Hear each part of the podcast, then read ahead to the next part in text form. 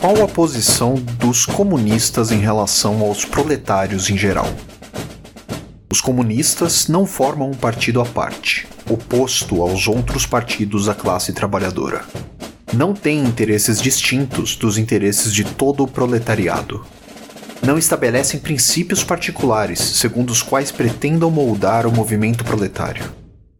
Os comunistas distinguem-se dos demais partidos proletários apenas porque, por um lado, nas diferentes lutas nacionais dos proletários, acentuam e fazem valer os interesses comuns, independentes da nacionalidade do proletariado na sua totalidade. E porque, por outro lado, nas várias etapas de desenvolvimento pelas quais a luta entre o proletariado e a burguesia tem que passar, representam sempre o interesse do movimento como um todo. Os comunistas são, pois, praticamente, o setor mais decidido, sempre impulsionador dos partidos operários de todos os países. Teoricamente, tem diante da restante massa do proletariado a compreensão clara das condições, do curso e dos últimos resultados gerais do movimento proletário. A finalidade imediata dos comunistas é a mesma de todos os demais partidos proletários: formação do proletariado em classe, derrubada do domínio da burguesia e conquista do poder político pelo proletariado.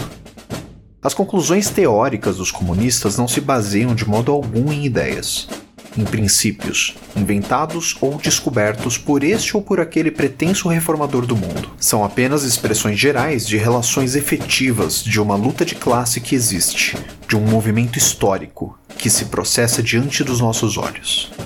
A abolição de relações de propriedade até hoje existentes não é o que propriamente caracteriza o comunismo. Todas as relações de propriedade estiveram submetidas a uma constante mudança histórica. A Revolução Francesa, por exemplo, aboliu a propriedade feudal a favor da propriedade burguesa. O que distingue o comunismo não é a abolição da propriedade em geral, mas a abolição da propriedade burguesa. Mas a moderna propriedade privada burguesa é a expressão final e mais completa do modo de produção baseado no antagonismo de classes, na exploração de uma classe pela outra. Nesse sentido, os comunistas podem condensar sua teoria em uma única expressão: supressão da propriedade privada.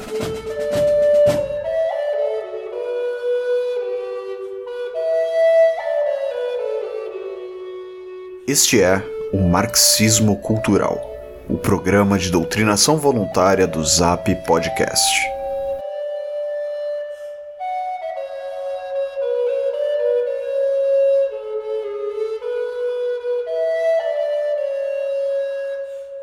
Queria me envolver em ação direta, procurar procurar organizações e tal, e que eu tava frustrado que por causa da, do isolamento da quarentena não, não tava sendo um bom momento, né?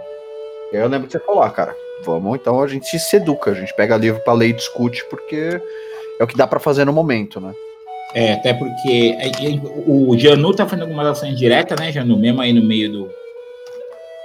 Não pode parar, né? Tem coisa que não pode parar. O rolê todo aí. E Janu, aí. O Janu é ligado com. Você é ligado com o quê? Com. com Cara, eu tô mais ativo no MTST. Uhum.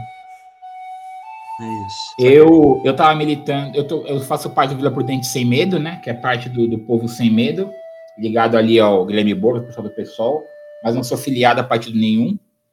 E aconteceu o que também com a gente, né? Começou a pandemia, a gente foi pro isolamento achando que ia durar dois meses, né? É, pois é. Então a gente resolveu realmente pausar as atividades, tentar uma coisa que estava bem presencial mesmo, né? Mas aí estamos aí indo para o sétimo mês, oitavo mês, não sei. Cara, está quase fechando 200 dias já de isolamento. Enfim, e eu estava lendo Manifesto Comunista justamente por causa de um, de um, de um artigo que eu estou devendo aí para um, uma revista que a gente faz, que é a Pesto, né? E citei esse livro e acabou que acabou virando a, a, o primeiro livro escolhido. Estamos com o segundo aí já. E aí, galera, a ideia, apesar de a gente debater um pouco em cima do livro, né? Eu não quero também ficar limitando muito, né, ao que tá. Ah, não tá no livro, tá no livro, né? A gente tem algumas vivências aí que mostram algumas coisas que estão um pouco além. Eu acho que o livro é um bom ponto de partida, mas a gente pode extrapolar a semente de ser feliz. Sim, ainda mais esse livro, né? Porque o, o manifesto, pelo que eu entendo, ele é, ele é um ele é algo panfletário, né? Feito para o trabalhador ler, para daí sim, quem quiser ter como ponto de partida para aprofundar, né? E, e, aí, assim, galera, todo mundo aqui tem é, suas leituras, suas vivências, né? Suas, é, sua, enfim, suas percepções. Então, eu não queria muito trabalhar com a ideia de certo e errado, né? De, ah, essa pergunta é besta, essa pergunta aqui é, é, é foda, não. A gente está aqui pra, justamente para trocação aberta e franca aí, entendeu? É, e, e, outra coisa, a gente não. Ninguém aqui é um. É um scholar de, de, de Marx, saca? A gente tá, tá, tá lendo e discutindo. Provavelmente a gente vai errar pra caralho. Então, se algum, se algum marxista aí, né, tá ouvindo a gente aí, é, se algum marxista estiver ouvindo a gente, o cara for bom e quiser, quiser fazer uma correção, cara, marca com a gente, entre em contato com a gente pelo Twitter, zap, arroba Zap Podcast, e vem, vem bater um papo com a gente e a gente grava outro episódio. Uma intenção que eu vejo, assim, pelo menos de mim, é que eu tô deixando de ser revoltado para ser revolucionário, entendeu? Então, essa raiva também da leitura. E outra coisa, mas vou, vou te falar, ô Frater, que assim, se alguém for corrigir a gente, eu prefiro três minutos sem perder a amizade, só no quebra-pau também, que a gente resolve fácil. Na, na porrada? Porrada, é, porrada intelectual? Dá pra fazer que nem aquele esporte de. Sabe aquele esporte olímpico, que é, um, é, é uma rodada no, no ringue e outra no, no xadrez? Faz isso. Faz cinco minutos de porrada, cinco minutos de debate. Cinco minutos de porrada, cinco minutos de debate. Dá pra ir por aí. ficar em pé depois ganha, ganha debate. Quem, refuta, quem for refutado primeiro toma nocaute, perde. ai, ai. Bom, Mas, bom, enfim, introdução feita aí. Eu ia, eu ia pedir para começar a puxar a conversa aí o Janu, que o Janu realmente. Ele... Aliás, outra coisa que a gente não comentou também, né? É que o grupo é formado, em sua maioria, por, por anarquistas, né? Não sei se o Cananeia se identifica assim. Sou grande simpatizante da ideologia. Já o, o, Bruno, o Bruno se definiu assim já ou tá na dúvida ainda? Não, eu, eu me considero, eu me, no momento eu me considero narcocomunista, só que a praxis está em falta, né? Por conta da quarentena. Passando essa porra aí, saindo vacina, o Atila deixando a gente sair de casa, eu, eu me fili em algum lugar aí. E aí, Renan, você se definiria como? Totalmente anarquista até começar a ler Lenin. Hoje em dia eu acho que eu concordo muito com Lenin que tem com os anarquistas. Porém, não concordo com a atuação que os bolcheviques tiveram com os anarquistas. Hein? Calma que não, calma que na semana que vem a gente vai ler alguma coisinha aí do Kropotkin, a gente traz de volta, cara. Fica tranquilo. Fica tranquilo que a gente traz de volta.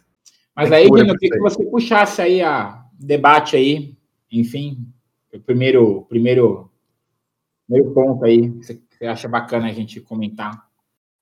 É, aqui é uma, pelo menos, um grupo de leitura informal, né? Eu terminei de ler o livro agora, estou atrasado também no, nas leituras, e o, o Marx ele traz algumas é, questões muito pontuais que, mesmo séculos depois, isso consegue é, tá, tá ocorrendo ainda na nossa atualidade, né? A frase que começa o livro, a história de toda a sociedade até hoje existente é a história da luta entre classes. Então, e até hoje, essa exploração é, da burguesia sobre a classe proletariada acontece. Antigamente era o feudalismo e N coisas. É, eu gostei do livro de uma parte que eu fiquei, assim, tem alguma tendência que feministas não gostam muito do marxismo, mas no livro, é, Marx diz que eles pregam a supressão da família. Nesse, nesse ponto que eu gostei muito é que a mulher na sociedade burguesa ela é vista só como uma produtora de pessoas para conseguir é, prosperar a burguesia nesse sistema é, capitalista. Ele, ele fala em algum ponto do livro aí que é uma trabalhadora não assalariada, né? Sim, ela é uma reprodutora para o sistema, um animal reprodutor mesmo, para o sistema burguês capitalista. Né? Então, foi um ponto que eu achei válido. No nosso grupo, eu acho que a gente tem que convidar e trazer tem a Bianca aí, não sei se ela leu o livro, né? Mas para debater, porque a gente numa posição de macho, esquerdo ou macho aqui, né? Não sei se é macho esquerdo. É. Então, esquerdo macho. A gente não sabe como é que é viver numa pele de mulher também, né? Nunca vai saber. Uhum.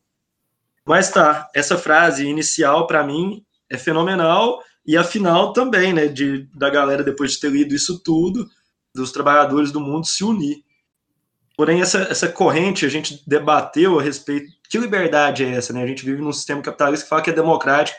E que liberdade? Essa liberdade de poder acumular um pouquinho de coisas, entende? Porque aqui a gente tem uma democracia, que essa democracia ela existe se você tiver dinheiro para pagar. Você tem um direito à saúde, se você puder pagar. Você tem um direito à alimentação, se puder pagar, né? Então, não tem uma garantia desse direito. E o que o Marx prega, pelo que eu entendi aqui, que tem aqueles 10 pontos, né? É, nos países mais adiantados, contudo, quase todas as seguintes medidas poderão ser postas em prática. No meu livro aqui está na página 40, que é da editora Boi Tempo, querendo um patrocínio dela aí, né? Paga nós. É, é, O meu, aliás, só para. O meu é da editora Edipro, e metade, é, do, metade do livro. É, mas eu acho muito bom, tá? Ele tem introdução, tem todos os prefácios históricos, tem, tem duas análises. Tem a do Trotsky, né? Foi a mesma que eu peguei. É a mesma que eu peguei. E, e, e, eu acho uma edição muito boa porque ele contextualiza muito bem, assim, não sei qual que vocês leram, qual que você leu, Carané? Eu li o e-book que vocês mandaram no grupo lá. Ah, eu não sei qual que é. Que é só, é só o livro mesmo ou tem mais coisa? Não, é só o livro. Aquele lá acho que é só o livro. Você é igual a minha, né, Bruno? É, é da Editech. Eu peguei pro. Eu peguei pro Kindle, né? Então, essa Editech é, é impresso? Ou... É, então, eu é, tem os dois. Eu peguei a versão, a versão digital, porque não cabe mais livro em casa. é, é mais ou menos por aí. E, e aí, sempre que tem, sempre que eu tenho a possibilidade, eu pego o digital. Mas assim, só pra você ter uma ideia, tipo, o, o, o livro tem 120 páginas no total da Editec, o, o texto mesmo do livro começa na 56, cara.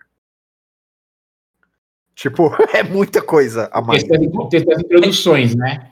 E contextualiza é, o meu ainda começa na 61, de 100, é. 110 páginas. É que eu tô vendo o digital. É que eu tô é. vendo o digital. O meu tem 120. É Mas, e agora uma coisa que o, acho que é legal a gente puxar nesse começo aí, que já não falou que é bem bacana, é como que o livro não se, não se desatualizou, né?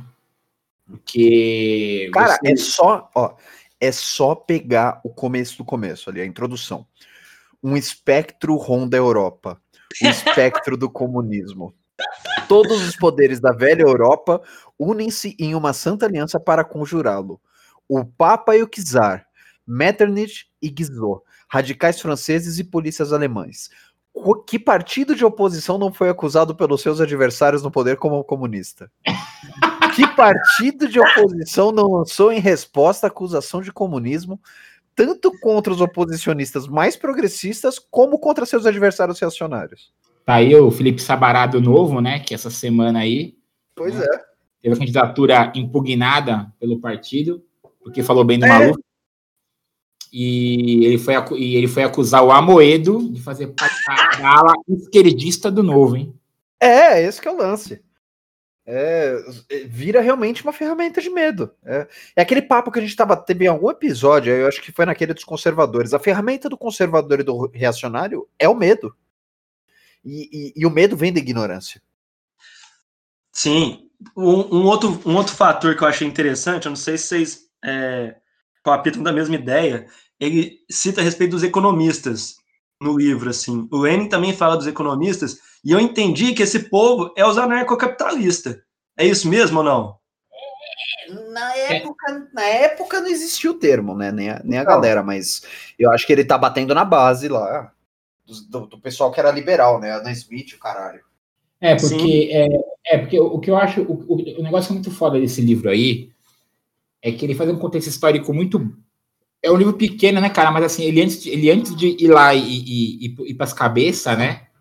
Ele explica todo um contexto histórico desde o do, do começo do, do, do, tal do começo da história, né? Até o dia da publicação do livro, que, enfim, cabe até os dias de hoje, né? E de modo que quando ele vai pro, pro, pro para a praxis, né? Pro, pro, pro, pro, as cabeças ali, a coisa está muito bem já explicada, entendida, né, assimilada.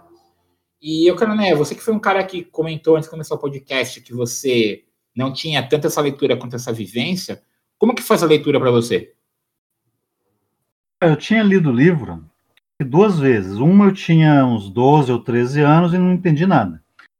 A outra foi quando eu tinha uns 23 anos e absorvi muita coisa na época. Hoje em dia, é, ler com quase 40 anos, né, formando uma, uma visão política agora, foi incrível perceber que muita coisa não mudou. E, e, o quanto continua o mesmo sistema de medo, o mesmo sistema de escravismo. Né? A gente está tá escravizado num sistema e, e todo o ambiente não mudou, não mudou. Parece que está sendo escrito para agora. É, exatamente. Primeiro, tirando, aquele... tirando o terceiro capítulo lá, né? Sim, tirando o terceiro capítulo. Mas o primeiro, o primeiro capítulo, eu digo, mas poxa, parece que ainda é necessário, ainda é real. O espectro está rondando ainda aqui. Não, o livro é tão, tão atual, né? Que até os, os Deus Vult, o Marx fala ali, né? Tem um trecho aqui que eu até grifei, né? A burguesia esposa que a exibição brutal da, de força da Idade Média que os reacionários tanto admiram encontrou seu encaixe aperfeiçoado na mais indolente preguiça. Olha os Deus Vult aí. Ó. É, exatamente. Exatamente. Ó, o, livro, o, livro, o livro. ele tem quatro capítulos. Né? Ele é um livro curtinho. Tirando esse da editora de terra. Não, mas é curto mas... também, pô. Hã? É curto também. Ah, é, é curto. Vai de, sei lá, de 90 para 120. Mas ele é um livro que ele é curto, ele é uma, é uma linguagem que ela é uma linguagem incendiária, agit, agitadora. Então não é aquela parada densa e, e culta da galera de torre, de torre da, da, Torre de Marfim, né? É, inclusive, inclusive ele é propositalmente feito assim, né? Porque ele foi, ele foi tipo encomendado, né, pro, pro, pro Marx e pro Engels fazer, né, para ser realmente um panfleto para guiar os partidos comunistas aí. Sim né? Tá. E, e, então ele tem essa ideia e realmente assim é você lê, né? E você fica sangue nos olhos. E aí são, são quatro capítulos, né? Então você tem uma introdução super curtinha ali de três, quatro parágrafos. E aí você tem a primeira parte que vai, vai explorar a, a, a relação entre os burgueses e os proletários, e aí que vai toda essa parte aí falando de como o capitalismo se desenvolveu, como ele foi uma uma evolução é, em consequência do sistema feudal é, até os dias da, da, da, publicação do livro. E aí ele tem, ele vai ter a, a segunda parte, que aí ele fala da relação entre os comunistas e os proletários. Né? A terceira parte ele vai falar sobre as teorias, é, as teorias e movimentos comunistas e socialistas pré-Marx, vamos dizer assim, né, que eram vigentes na época. Por isso que eu digo que ela. A terceira parte é a única que não é atemporal, na minha opinião. E, e o, a quarta parte é, é, uma única página, né, falando sobre o, o, os comunistas e a relação deles com os partidos de esquerda, vamos dizer assim, da época. Faz sentido para vocês? Então, olha só, é que, que é o lance também que eu, eu acho que essa parte aí da, da que, que ele faz essa conversa com as outras esquerdas, eu não acho que envelheceu tão mal assim, porque ela ainda também é uma parte histórica que está ali e tem muita coisa Sim. aí rolando. Sim. Eu acho que realmente é a parte que a gente pode falar que não serve muito, essa parte final, que é a relação com os partidos, né? Porque você acha que é mais, é mais do que a, a. Mais do que a terceira, eu acho. Eu acho, porque você. Bom, eu não sei se a gente vai fazer capítulo a capítulo a parada aqui, mas. Uhum. Quer ver? se a gente for ver posição dos comunistas em relação aos diferentes partidos de oposição, ele chama aqui. Então, eu falei de esquerda, mas não, não necessariamente de esquerda. E aí ele vai falando, ah, na Suíça, tereréu, na Alemanha, tereréu. Então, é, essa parte aqui, realmente, ela, ela, envelhece mal. Só que se você pegar aqui, se você pegar os últimos trechos do, da quarta parte, ele, basicamente, ele resume o livro inteiro em quatro parágrafos. Ah, sim. É, esse finalzinho aqui, ele é maravilhoso. Que Dá para imprimir isso aí e distribuir, cara. Só que, que os comunistas se recusam a ocultar suas opiniões e seus propósitos. declaram abertamente que seus fins só podem ser alcançados pela transformação violenta de toda a ordem social já existente, que as classes dominantes tremam ante a Revolução Comunista. Nela, os proletários nada têm a perder, a não ser os seus grilhões. Tem, Tem um mundo a ganhar. A ganhar. Olha os é invisíveis aí, né? O que nós queremos? A gente só quer tudo. E agora? Exatamente. Proletários de todos os países univos. Isso é maravilhoso. Uma coisa assim que eu, eu queria entender qual que é o melhor termo a usar, que nesse quarto capítulo começa assim, ó. Na Alemanha, o Partido Comunista luta junto com a burguesia, todas as vezes que esta age revolucionariamente contra a monarquia absoluta, a propriedade rural feudal e a pequena burguesia. Eu não sei como é que é os termos usados correto na política. Tem um termo que é, é aliado e o outro que eu esqueci a palavra. Mas assim, tem, não sei se é o aliado que está sempre na luta com a pessoa, entendeu? Não sei se eles se aliaram aqui só por causa desse interesse, coisa do tipo, mas tem que saber com quem Sim. que está se aliando também, sabe? Sabendo que é um inimigo. Mas assim, pelo menos para a causa que quer, porque tem a tal da estratégia e a tática, né? Uhum. Tem isso também, esses termos políticos que eles usam. É, eu já ouvi que assim, a, a estratégia é vamos chegar na montanha, sabe? Aí a tática é o seguinte: chegou um rio, aí você tem que contornar o rio, tem árvore, coisa do tipo. Então, a, aliar, aliado ao, ao inimigo, isso aí pode ser só uma tática, sabe? Mas a estratégia que o livro se baseia e essas é, teorias revolucionárias é para conquista então, da, mas nesse revolução. Ponto, ele é um livro que ele é estratégico, ele não é tático. Né? Exatamente. Né? Ele aponta o norte, entendeu? Né? Ele aponta é. ali alguns, ele, ele dá assim alguns limites éticos e morais, né? Uhum. Estabelece, estabelece tipo pontos de comparação, né? Então até aqui é proletário, até aqui é, é, é, é burguês, né? Ele, ele, já, ele já aponta algumas mudanças, por exemplo, que, né? Na época não era tão aceita, por exemplo, assim, um dentista. Na época do Marx ele não era um, um, um proletário, né? Sim. Hoje, hoje a gente considera, uhum. né? Sim. E, e... Não, mas, mas estava falando essa coisa de aliado, mas é uma coisa que, assim, não precisa nem ir muito longe, né? Porque a gente for pensar, se a eleição, se o segundo turno da última eleição presidencial fosse Bolsonaro e Alckmin, eu estaria ali, velho, com o bandeirão ali, ó, tucano desde que... Porque, porra, né? E, e, a gente fez isso, a gente fez isso esperando, né, que a galera do outro lado fosse ter essa essa esse é. bom senso, né? Exatamente. Então, assim, mesmo, mesmo entre, entre os anarquistas existe essa discussão e a gente fez episódio anterior inteiro, basicamente, a respeito disso, né? Que é aquele entre é, sobre, sobre votos e lagartos.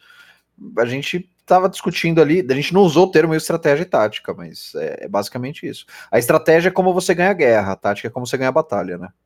Então, assim, taticamente, pode ser interessante você votar. Quando tiver, quando tiver para subir no poder, um filho da puta igual Bolsonaro, por exemplo. É o lance lá do, do, do Stalin sentou com o Churchill, né? E com o. Eu sempre esqueço o nome do presidente norte-americano, velho. É, era o. Ah, não, o Woodrow Wilson é, foi o do, da, primeira, da Primeira Guerra. Qual que foi da segunda? Foi o. Eisenhower? É o Roosevelt. Roosevelt, é isso aí. Eu ia, eu ia até falar que eu conheço um anarquista que não voltava desde 2014 que votou na Haddad, cara, por causa do Bolsonaro. O negócio é, é, complicado.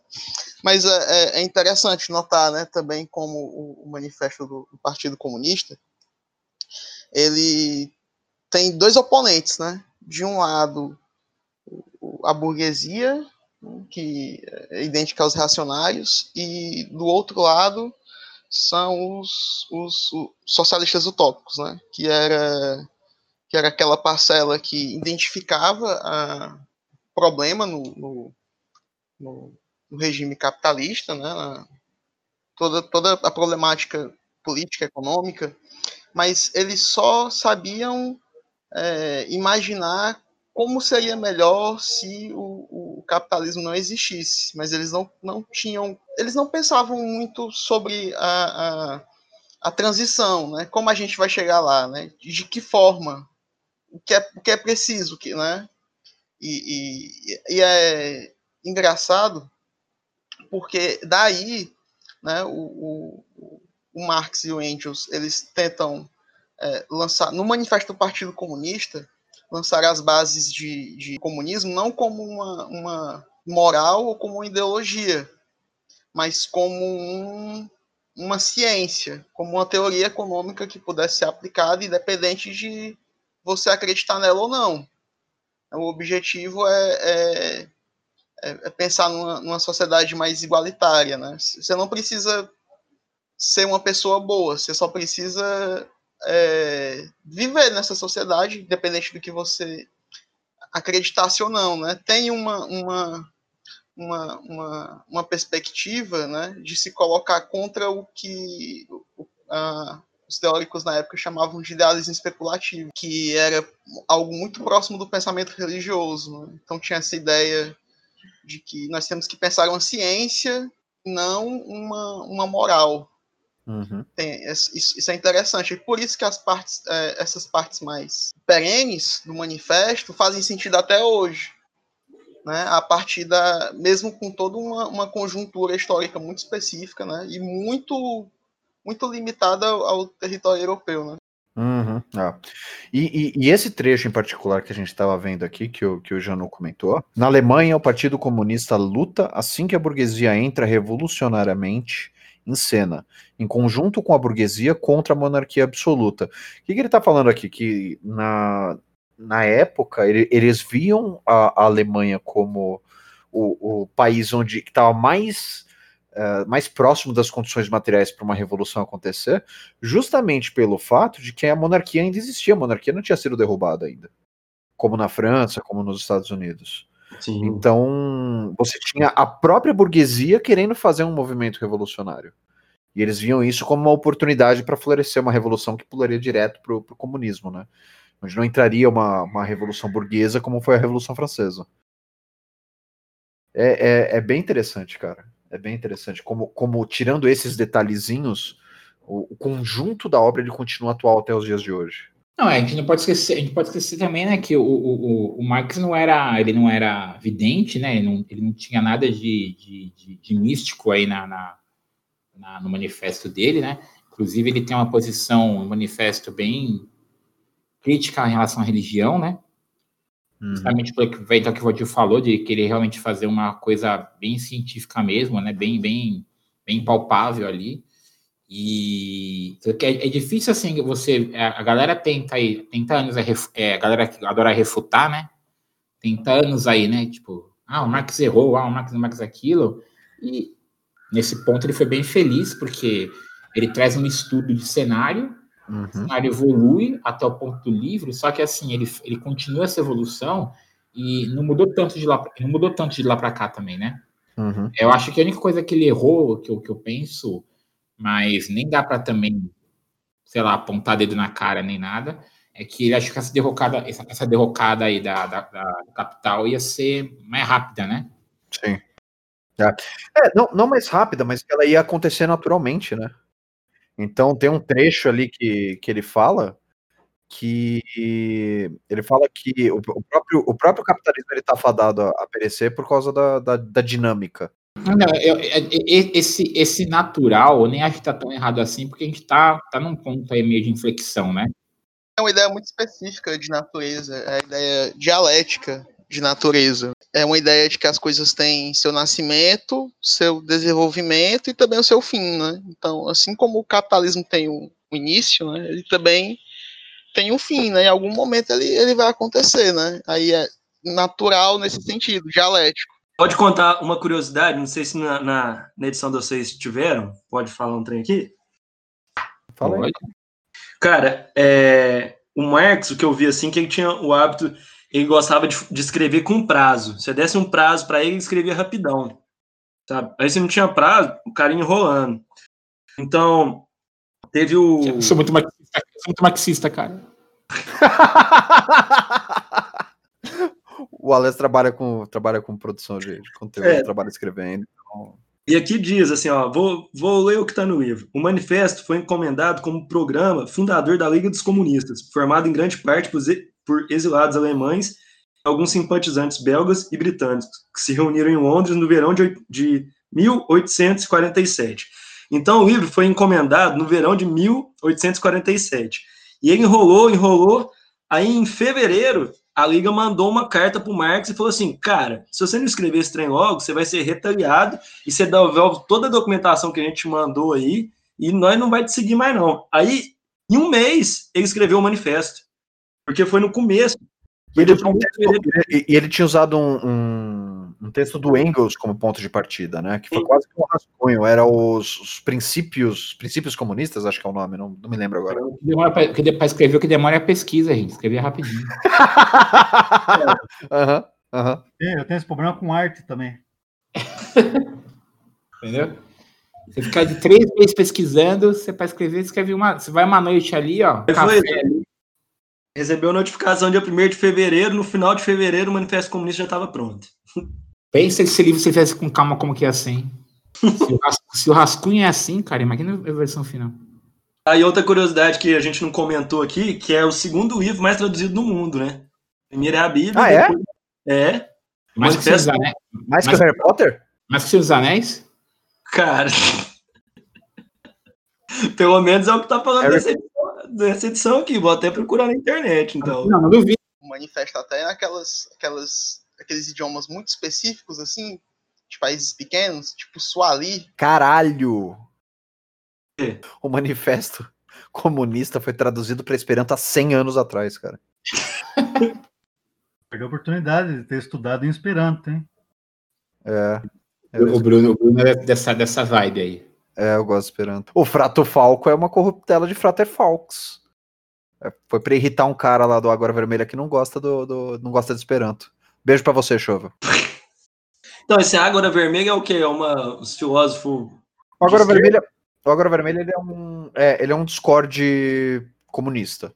Lá tem comunista, tem social-democrata, tem para debate político. E ele foi, ele foi fundado por um, por um camarada teu do, do MTST, só que do Nordeste. Ah, é? É um trem mais sério também, uhum. então. É igual a gente aqui. É bagunçado, mas tem gerente. A gente aqui é sério, mano. A gente, a gente é sério, e lá eles, eles são em parte, porque assim, querendo ou não, tem muita molecada. Então, o Valdir é de lá. O Valdir eu conheci lá. É, ele é um cara que é mais velho, tem mais conteúdo e tal. Então, assim, tem molecada fazendo meme e que tá lá rondando e que é melhor tá lá do que em Fortune da vida ou, ou vendo o canal de direito. Acho, acho super velho dos caras estarem lá.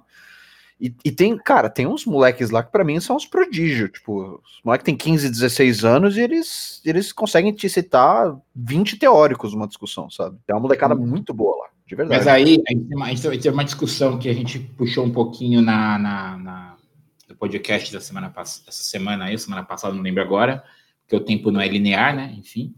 Mas tem a questão aí que né, é o manifesto do Partido Comunista.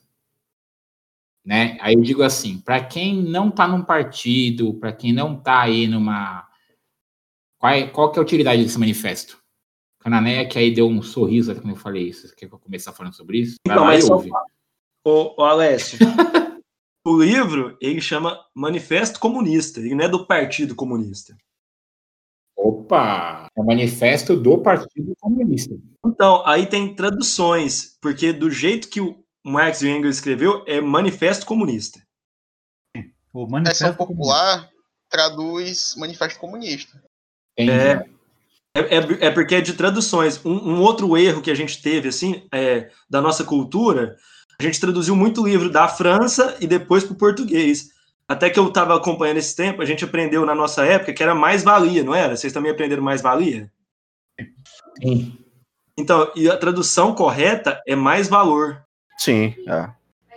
Então, Eita, polêmica, porque eu já vi mais-valia mais valor e maior valor. Esses três termos eu já vi essa tradução. Então, eu, eu acompanhei agora, que parece que veio do, do, alemão, seria mais valor. Aí se traduzir do alemão para o francês e do francês para o português, aí vem mais valia. E aí o maior valor, você pegou da onde essa, Valdir? É, as traduções antigas, lusitanas, que traduzem Lenine, tá ligado? Ah, mas aí, pelo amor de Deus, né? O português pelo amor de Deus, os caras eles, eles pararam de falar português há 500 anos atrás. Não, não, mas não, eles, eles, traduzem tudo, cara. Isso é muito louco. É, é, não, é português é sangue no olho para traduzir as coisas. Português é, corre rápido. Porque, porque, por exemplo, tem coisa que a gente adapta que eu acho que é melhor do que tradução, né? Quando, tipo, sei lá, vamos pegar, tipo, de, sei lá, de nome de X-Men, por exemplo. Falei dos X-Men. ali, Não, por exemplo, só, só para um parênteses bem curto, tá? Por exemplo, o nome do noturno original é Nightcrawler, né? Que é rastejador noturno, né? Ou você vai pegar o Demolidor, o nome dele é Daredevil, né? Demônio Destemido. Mas, então, mas, mas o Daredevil, eu não sei se você sabe, mas Daredevil em particular é o termo que eles usam para aqueles artistas que são especializados em acrobacia nos Estados Unidos. Então, é o cara que pula de canhão e atravessa desfiladeiro com uma motocicleta, essas porras. O motoqueiro ah, fantasma ou o Daredevil, então? Cara, o motoqueiro fantasma não. é gozado porque é Ghost Rider, né? E aí você tem. Lançou esses anos atrás o motoqueiro fantasma num carro, né? O mamute. E para nós traduzindo, dá um mamuteiro fantasma, um. Motorista fantasma. Não. Ride pode servir tanto para cavalgar uma motocicleta quanto um cavalo. É você, mont... é você se, se, locomover montado em algo. Fim parênteses, fim parênteses é... imperialista aí. o inglês é uma língua pobre, né, cara? O ride serve pra tudo. Aqui a gente tem o, o cavaleiro, o piloto, o motoqueiro. É. é a gente que é específico demais, né? Tá, então, então só para entender, então é, é, originalmente seria o Manifesto Comunista. Sim, é a não. tradução. É. Não. Não. Ele foi originalmente lançado como Manifesto do Partido Comunista e hoje ah. tem versões que chamam de Manifesto Comunista. Agora sim, mas vamos lá, ô, Janu, mas quem encomendou essa merda aí no partido? Uma internacional lá que eles fizeram antes da, da internacional, juntou uma galera do, da Europa toda. Aí eles precisavam é, atingir né, o, o trabalhador, porque as ideias dos, dos socialistas utópicos já estavam ficando meio em desuso e, e não estavam servindo muito bem, né? Tem um cara que eles citam, eu não vou lembrar onde, é, que ele dizia, né, que ah, na sociedade comunista as, as, as, os, os, os botões da, da camisa vão ser nas costas, porque assim um vai precisar de outra pessoa para poder se vestir, saca? Aí, cara, isso não, não faz sentido, isso não, isso não leva a gente para o caminho que a gente quer, né? Então eles tinham que, que debater sobre como sair dessas, dessas, dessas viagens, assim, que a negada tava muito louca na, na, na imaginação, assim, e não tava pensando na, na realidade ali, a experiência vivida, né? Que Ou seja, o, o Marx já tava querendo cortar a vibe dos cirandeiros, né?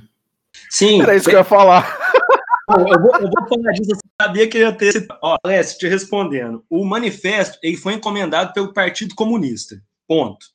Só que o nome foi o Manifesto Comunista. Até tem na tradução do inglês que o Eric Hobsbawm ele traduz aqui é, The Communist Manifesto, a Modern Edition, né, de Londres, tal, tal, tal. Então, é o Manifesto Comunista. Agora, quem encomendou foi o Partido Comunista. Então, com certeza, teve algumas é, distorções aí que traduções e. Né, né. Eu anotei a respeito de esquerda cirandeira, que a gente ia falar, eu sabia que ia ter esse termo, até anotei também aqui. É, o termo esquerda cirandeira, eu não sei se você está tá ligado, que é um pouco pejorativo o termo. Porque é, a. É, o Alex usou esse termo pejorativamente, a ideia era essa. Então, porque é, tá ligado a, Lia de Itamaracá ou não? É uma mulher lá do Nordeste e tal. Não, vamos Então, a Lia de Itamaracá, ela é muito ligada às culturas populares, ela é uma cirandeira muito famosa em Itamaracá, por isso que chama Lia de Itamaracá. Então, tem as músicas de ciranda, que é da cultura popular, de folclore, e usaram esse nome de esquerda cirandeira para zoar, né? Eu, eu, agora escrevendo assim, eu falei esquerda festiva, saca? Tem o rolê, vamos lá festar. Até que tem os termos bifestivo, saca? Coisa do tipo. Então, eu acho que o, o termo esquerda festiva é melhor. O cara tá só pra bagunça, esses anarquistas aí safados, sabe? Na hora que precisa tacar pedra em, em, em Gambé, aí vocês aí vocês correm pra gente, né? Filha da Anarquista, anarquista safado, eu me identifico muito. Vou até comentar minha opinião assim. Qual que é a pessoa? Anarquista safado. Qual que é a tua linha política, anarquista safado? É, apesar que eu me considero, eu me considero também grosso marxista, né? Bruxa marxista? Groucho, Groucho marxista. Groucho marxista. Esse é o, esse é o marxismo discordianista. Ó, como aqui só tem gente comprometida com rigor teórico, né? Eu vi aqui ah, na é? Wikipedia. Ah, é, é, é. Manda aí, Valdir, manda aí, pode, pode mandar, tô, tô de zoeira. A Wikipedia ela tá falando, né? É Communist Party. Parece que tem um título mesmo que tem. Peraí, eu vou mandar aqui o link aqui. Manda aí. Tem gente comprometida com rigor, com rigor acadêmico aqui. A Wikipedia tem. O Manifesto Comunista, originalmente denominado Manifesto do Partido Comunista. Hum, e, e, agora, hein, Genu? Como é que fica? Ah, agora já era. A, a Boitempo que tá errada. Vou brigar com ele. Não, então tá bom, perdi. Refutado. Não, Boitempo perdeu. Vou, vou mandar um e-mail para Boitempo. Mas, mas, mas, mas ô, ô, Janu, ô, Janu, pensa aqui, pelo menos em sua, em sua defesa, quem te refutou foi o marxista, não foi os anarquistas, tá? Então você não, não, Valdir, Valdir eu acho que é anarquista, hein? Você é anarquista, Valdir? Cara, eu sou um anarquista com delírios comunistas, saca? Eu sou, sou essa. Anarco, anarco-comunista, mano. Tamo junto, caralho. Cropote na veia. Não, galera, mas vamos combinar também, né? Quando você, o, no primeiro momento, né? O, o, o anarquismo ele é até mais fácil, né? né? Porque você não tem liderança, autogestão, né? essas coisas todas. E aí, quando você está num momento um pouco mais, né, de querer assentar umas coisas, organizar, o partido ajuda, né? né? Mas, aí, mas aí depois que o partido é uma merda também, você volta a ser, volta a ser anarquista. O Janu tá nessa fase intermediária. Não, o meu apelido aqui, eu tenho um apelido que chama Bacunim do Cerrado. Agora pensa. Quem me deu esse apelido foi um PM. Vocês estavam falando aí sobre mais-valia, mais valor e tal. E eu tinha visto aqui um trecho, tem aquele trecho que, ele, que, o, que o Marx usa, né? Que é, é Exército de Reserva Industrial. Não é isso, Rodir? Que é para quando ele está explicando que você precisa ter uma boa parcela da população desempregada no, no capitalismo e que isso é interessante aos, aos burgueses porque se abaixa o salário dos trabalhadores. Tem muita oferta de trabalhador, pouca oferta de emprego.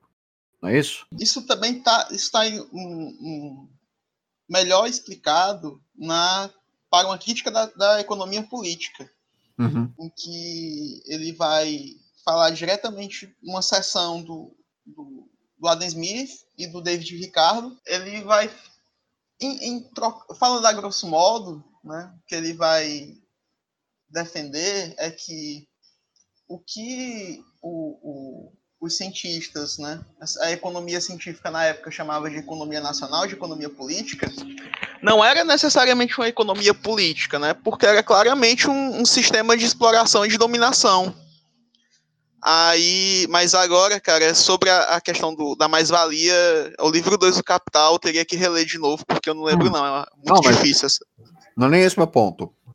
Vou ficar no, no manifesto do Partido Comunista. Mas uma coisa que eu achei interessante foi a seguinte: é, é, ele usa esse termo no Capital, então Exército de Reserva Industrial, se eu não me engano.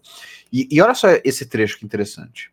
A indústria moderna transformou a pequena oficina do mestre patriarcal na grande fábrica do capitalista industrial. Massas de operários reunidas na fábrica são organizadas como exércitos.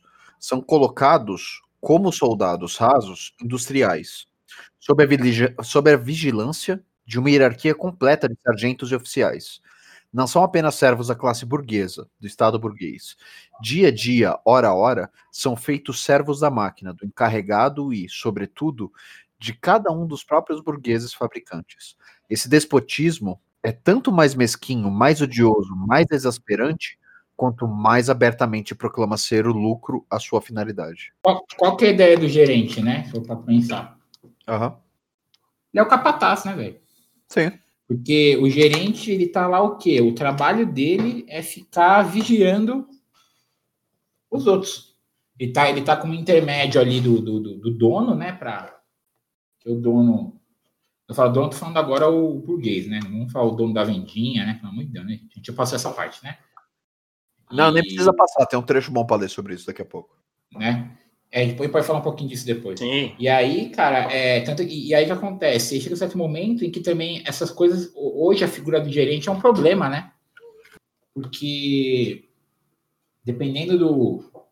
É um cara que se ele, se ele, se ele é um problema para ele, porque se ele sai do trampo que ele tá agora, de gerente, não sabe fazer nada. E o que ele sabe fazer é basicamente vigiar os outros. Então, e é interessante o jeito como ele usa aqui a analogia a, a, a, aos meios de produção da época com o exército, e lá no Capital ele vai usar o termo exército de reserva industrial para se referir à população desempregada. Então, os lumper é, proletari, proletariado, que é o, o, o, trabalhador que ele não tem uma profissão. Então, ele serve a, a objetivos específicos, mas ele não tem uma formação. Porque se ele tem uma formação, se ele é, é formado numa determinada profissão, então ele tem um, um, um domínio sobre o que ele produz. Então, a ideia era produzir trabalhadores que não tivessem um saber, não, a vida deles não tivesse sentido. É, é, eles, é uma nova relação com o trabalho, na qual você já não faz parte. É, o trabalho alienado, né? Você, você, você, você trabalha numa fábrica, fábrica de celular fudido, né? Celular, vários celulares fodas aí, e o seu celular é uma merda, né? Ou a gente teve até agora na questão, na questão aí do, do da galera do, dos aplicativos integradores, né? A galera falando que estava entregando comida com fome, né? Tipo, olha a merda, né? Olha o grau de alienação do trabalho que a galera chega. Então, é, nesse sistema capitalista nosso, tudo é um negócio, né, cara? Tipo assim, a fome é um negócio. A galera tem lucro com a fome. Hoje, hoje eu achei muito doido, que eu nunca parei para pensar. A produção de lixo é um negócio. A cidade contrata empresas para limpar, né? caminhões de lixo e tudo mais, e nisso tem lavagem de dinheiro. Então, quanto mais você usa é, de reciclagem ou, ou, você produz menos lixo na cidade, você vai ajudar essas empresas a ter menos lucro. Então, não é interessante para a cidade produzir menos lucro. Para a cidade é interessante, mas não para os capitalistas, né, os burgueses. E essa pandemia tá tendo que ficar em casa e efetivamente cuidar mais da casa, né? E, e cara, por exemplo, né? É, hoje eu fui dia, dia da faxina aqui em casa. Então a gente ficou aí, acordou, acordou mais tarde, hoje 9 horas, mas foi, foi das 10 e meia, né? às 15 horas, né? Na labuta ali, entendeu? Num dia que é um dia de tese de, de descanso, assim, entendeu? E o que acontece? E aí rola um esquema que, assim, é, você começa a se sentir, se sentir culpado porque a sua casa é, não tá arrumada, e, e quando, você tá, quando você mora sozinho e trabalha fora, por exemplo, você começa a ficar meio incomodada porque você, vai, porque você começa a imaginar que você não está dando conta, isso passa a ser uma coisa que é culpa sua, né? Você não para para pensar que, velho, eu, eu tô trabalhando o dia inteiro, eu chegar em casa, né, e cozinhar, lavar louça. É, é metade, é metade do tempo que a gente passa acordado, porque o ser humano precisa de oito horas por dia, na média aí, o ser humano normal. Ninguém cumpre, né? Para dormir, né? Ninguém cumpre. Em São Paulo, não. É... Você tem, tá trabalhando oito horas, mais o deslocamento de quem vai e quem, e quem volta. E aí vamos, vamos, trabalhar num cenário muito otimista, muito otimista, que você vai ter duas horas de deslocamento aí, que é de volta, é. né? Uma hora para ir, uma hora para voltar, né? Isso, é, e eu tô em São, sendo... Paulo, aqui, em São Paulo aqui é se você, se você já é um privilegiado de morar no centro expandido. É isso. Se você não mora em periferia, você demora uma hora. E é uma coisa tão maluca isso aí de, de deslocamento, né? Porque você já uma aspira louca que, por exemplo, é, quando eu era estagiário, né? O meu seguro de estagiário, ele, ele entendia que o meu deslocamento para o estágio e de volta fazia parte do estágio, então ele me cobria. Só que o meu pagamento não cobre meu deslocamento, né? É um horário que eu estou usando para o trabalho né? E, e, acontece, aí a gente que de repente usa transporte público e consegue minimamente aí ouvir alguma coisa, ler, mas assim, não é um horário para mim, é horário do trabalho, a gente não recebe, né? E, e, e aí acontece, e aí você, você acaba eventualmente contratando alguém para te ajudar a arrumar a casa, porque não dá, velho, né? Não dá. E, e, e, aí vai entrar o que o Janu falou, né? Então, a, a, você tem toda uma indústria de limpeza de sujeira porque você vive num cenário onde você não consegue fazer essas coisas todas. Tem uma coisa que aconteceu também, que essa reforma da CLT, esse, eu não sei se vocês são selitistas, eu sei que o Frater não é aí, acho que o Canané... Eu também não. Então, é, na CLT rompeu esse negócio de acidente de trabalho quando estiver tá no trajeto. Quando você estava no trajeto, você tinha acidente, aí você era amparado pelo INSS. Agora não tem isso. Tipo, essa reforma trabalhista tirou até isso, esses direitos, que não é direito, né, velho? Tipo assim, sei lá, é uma concessão que dão, mas uma coisa muito absurda. E, e, aí, e aí vai entrar um outro ponto aí que eu acho que dá, que me, por muito tempo foi para mim um conflito aí, e hoje em dia também acaba, que é essa merda de chamar, né, o, chamar, essa merda aí do empreendedorismo, né? Então você começa a chamar o, o cara do cachorro-quente de empreendedor, né? o cara do, do, do, do que faz Eu- marmita. Eu ouvi Uma- um termo muito bom. Ah, É empreendedorismo de subsistência. Né? E aí, cara, umas notícias- pode usar esse termo. E entra umas notícias malucas aí, né? Que ah, na pandemia cresceu, cresceu o número de mês, velho. É porque a galera está desempregada, mano. Não é porque, tipo, a galera re- resolveu, re- resolveu empreender porque é bonito. É, resolveu crescer ou então tentou realizar um sonho. Não é. A galera tá precisando de um, de um sustento. Acaba procurando qualquer medida alternativa. É, é. Ah, inclusive, inclusive, até uma coisa que eu comentei no grupo lá num papo essa semana, que eu tenho um sebo, né? Virtual, vendo gibi velho na internet e tudo mais. E a princípio, quem tocava tudo era eu, o Mário e o Alex, né? E aí a gente não tá dando conta, precisou contratar alguém. E, mas antes mesmo de abrir o sebo, eu tive uma pira muito louca, comecei a falar assim, velho, se eu abrir uma empresa, eu sou ainda, né? proletário, sou anarquista, não sou, tipo, eu tive uma pira, né? E- Quer e- que eu leia, quer que eu leia a resposta aqui pra você? É, tem aqui no Tá na manifesto. tela hein? aqui, ó. ó.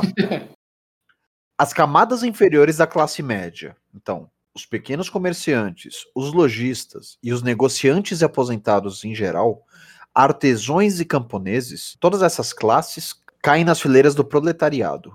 Em parte porque o seu pequeno capital não é suficiente para o grande empreendimento industrial e sucumbe na concorrência com os capitalistas maiores. Em parte porque a sua habilidade é desvalorizada por novos modos de produção. De todas as classes da população se recruta, assim, o proletariado. Ou seja, se você não é latifundiário, se você não é dono de fábrica, que é onde se realmente produz valor, ou banqueiro, você é proletariado. Ponto. Tem mais um, um trecho que tem que pontuar nisso aí, que o Frater falou, que é o seguinte: o, ca- o que caracteriza o comunismo não é a abolição da propriedade em geral, mas a abolição da propriedade burguesa. Tá? Não é a sua propriedade, a sua casinha, o, seu sebo, né? No caso, assim. Então, para quem tá ouvindo, assim, a pessoa acha, não, vai invadir sua casa. Não, meu irmão. Não vai Eu fazer isso, mandar não. cinco famílias morar na sua casa aí. Não, isso não existe, sabe? A sua terrinha assim também não, cara. Isso não É, existe. a sua escova de dente continua sendo sua. Mas o Marx falou que já, já tinha amor livre ali no, na época, hein? O quê? Tinha, a Emma Goldman era, era, era, tinha relacionamento poliafetivo, pô. Né, Ele fala ali, ó. Marx poliamor, hein? Tá falando pra gente ou pra você mesmo? Hã? Hã? Tá falando isso pra gente ou pra ele mesmo? Não sei. Não, não, tá aqui, ó. ó. Vou, vou ler o trecho aqui. dia, Vou ler o trecho aqui. São. Paulo é Vou ler o trecho aqui, ó. De resto, não há nada mais ridículo do que a moralíssima indignação dos nossos burgueses sobre a comunidade oficial das mulheres que, que, que eles pretendem que seja aberta e oficialmente estabelecida pelos comunistas. Os comunistas não precisam introduzir o amor livre. Ele existiu quase sempre. Tá, tá traduzido como amor livre aí? É, Que doido, no meu não tá, não. Qual que é a página aí? Porque eu acho que tá traduzida diferente aqui. Eu só, eu só queria, eu só queria ler nesse exato eu só queria fazer, abrir um parênteses aqui para ler um, um post meu no Facebook postado em 26 de setembro de 2019, tá? Eu escrevi o que aquele dia? Acabei minha quarta leitura da Manifesto Comunista. Qualquer um que afirme que essa está ultrapassada, claramente não a leu. E é verdade. Há um ano atrás, há um ano atrás eu tinha lido esse post, eu tinha lido esse livro e tinha acabado nesse dia. Você ia falar, Janu? Esse post só perde pra aquele. Se é um começo, começou mal. é genial pra mim. Qual que é a página aí para mim? Porque eu tô procurando aqui. É o, é o capítulo 1 do manifesto, né? Fala dos burgueses e proletários. Mas, enfim, é, voltando aí à, à, vaca fria, né? Tanto que aí aconteceu o quê? Tanto que nessa época eu tava meio em crise aí do, do, do meu Deus, né? Você, você é empreendedor, mas aí eu sou proletário, eu sou burguês, meu Deus. Foi quando eu, eu namorei por alguns meses o que? O anarcocapitalismo. Nossa! Porque ele, ele respondia, né? Ele respondia. Mas eu comecei a dar uma estudada, falei, vixe, velho, é fria. Mas aí depois eu voltei, Quase. voltei a estudar, voltei a estudar o Marx e ele tranquilizou meu coração. Mas é isso. Então, assim, é. quando ele está falando de proletariado, ele não está falando só do trabalhador industrial, ele não está falando só do campesinato. Ele está falando de todo mundo que não é dono de fábrica, todo mundo que não é banqueiro, todo mundo que não é latifundiário. Mas tem aí uma polêmica real, né? Que é a questão aí dos soldados e dos policiais, né? Qual, que é, qual que é a polêmica? E aí, ele, eles, eles entram no, no proletariado? O que, que, você acha, Janu? Você que é da classe aí? Cara, então, eles são sim, mas é, tem uma cisão tão grande dentro, não sei se vocês sabem, que existe praça e oficial. Vocês entendem esses não, termos? Pode, pode explicar, vamos fingir que não, vai, explica aí. É, tá. Então, é, entre as praças, tem uma guerra interna a respeito de salário, de respeito, coisa do tipo. Isso aí é, na, então, isso, aí, isso aí é tipo exército e polícia militar, polícia militar, como é que... Então, as forças armadas são exército, marinha e aeronáutica, aí força auxiliar, bombeiro e polícia militar. Se tiver uma guerra, vai às forças armadas. Aí depois chama o, o contingente das forças auxiliares. E depois vai chamar cidadãos comuns. Assim, os que serviram o exército, é, os reservistas, e depois chamariam a gente. Assim, a gente não, eu seria primeiro, não sei se vocês serviram, porque eu sou não. eu sou oficial da reserva do exército e eu já fui militar da PM e do bombeiro também, entendeu? É, então tá, eles criaram essa, essa, essa diferenciação de classe dentro da classe dos militares para ficar tendo essa guerra interna e não preocupar com essa guerra externa da gente, entendeu? Do povo. É, então, coisas salariais, é, benefícios, sei lá, de moradia, porque um oficial, ele ganha, um, um, oficial do exército, até um coronel da PM, ele tem uma casa paga pelo Estado, ou a União, dependendo se é do exército, da, da, da aeronáutica ou da marinha, aí é a União, né, e se for da PM ou do bombeiro, o coronel, ele tem uma casa bancada pelo Estado. O coronel é o comandante do, do, do batalhão, entendeu? É, então, essas pessoas são, sim, proletariadas, é, pelo Estado, né? Só que nos oficiais, velho, essa alienação é muito maior do que entre a, a classe dos praças, sabe? É, eu tenho eu tenho um amigo da, assim, não sei nem se pode falar, mas eu tenho um amigo policial que ele é totalmente anarquista, é um cara assim, lá dentro, que aí o cara nunca sobe de, de patente, tem o tempo, de, aqui, aqui em Minas, a cada sete anos você sobe de patente, você vai de soldado para cabo, de cabo para terceiro sargento, segundo sargento, primeiro sargento, subtenente. E de praça, você chega até no máximo a capitão e pode aposentar como major, mas você não fica na ativa como major. É assim que funciona em Minas. É. Então, esse cara que é anarquista, ele nunca vai chegar em nenhum posto. Ele já está há 15 anos na corporação e é soldado, sabe? Já era para ele ser terceiro sargento. Então, o cara sofre retaliações lá dentro de uma maneira absurda. Então, mas isso porque ele é anarquista é, ele, ele, ele se identifica no espectro político como anarquista ou porque ele tem práticas insubordinadas dentro da corporação? Como é que é o esquema? É, não dá para separar, acho que muito, né? Porque o cara, se ele se considera. Ah, dá, ah, dá. Tem policial é... fascista aí no é... Facebook, mano. Não, é. Filha da... Teve um que se candidatou agora. Candidatou para. Vereador. Para algum vereador. Ah, aquele maluco lá, o Randel, né? É paia falar do maluco. Não lembro, não. Propaganda não lembro, não. Ah, ele, ele, tomou, ele tomou uma invertida lá, ele fez um vídeo lá que era review do, do manual antifascista. Essa porra chegou no, chegou no autor, o autor Paulo, não, cara, se você leu o meu livro e você continua sendo policial, Você entendeu? você entendeu errado, velho. Você quer ser antifascista, você deixa de ser policial, filha da puta. É. Então, assim, é, eu vejo que falta a gente. Eu gosto de uma frase do Jones Manuel que é o seguinte: o amor vai morrer na porrada. Isso é verdade, sabe? A gente de esquerda é muito pacífico. E a gente não é belicista. A gente crê numa revolução, mas que outras pessoas vão fazer essa revolução, sabe? A gente não quer matar ninguém. A gente queria convencer. Só que essas pessoas, elas querem nossa morte. Entendeu? Então, se conseguisse convencer uma classe armada, militarizada, que seja bombeiro, polícia, exército, sabe? Conseguiria um, um apoio muito bom. Eu li hoje, eu odeio a BBC. A BBC é uma. Ah, é imperialismo, né? Só que ela publicou um artigo massa que disse o seguinte: para acabar com qualquer tipo de governo, sabe quantos por cento da população precisa estar nas ruas e estar ativa nas É. ruas? É uma coisa. Eu horrorizei. 3,5% da população, da nação. Não é muito, mas quando tem muita gente envolvida, aquele cara que dá um tiro na gente, o irmão dele tá lá, o primo dele tá lá, sabe? Um amigo do irmão dele tá lá. Então, esses 3,5% acaba que conhece todo mundo da rede e consegue fazer uma revolução. Toda ditadura de direita ou de esquerda, ela, ela tombou quando essa galera foi para a rua e as manifestações e assim começou a revolução. Não é difícil fazer, mas é, né? É, pior que é. É, 3,5% desse pai foi o que saiu na- nas jornadas de 2013, né?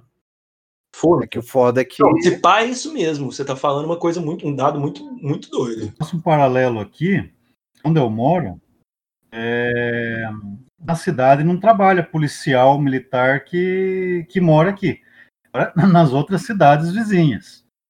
E todas as cidades é assim. Nenhum policial trabalha ali, porque acho que é justamente para não. Caralho, Facilitar. eles, eles, eles cruzam os policiais nas, das cidades? Pra não ter vínculo. Caralho! não ter vínculo com, com quem você Conhece.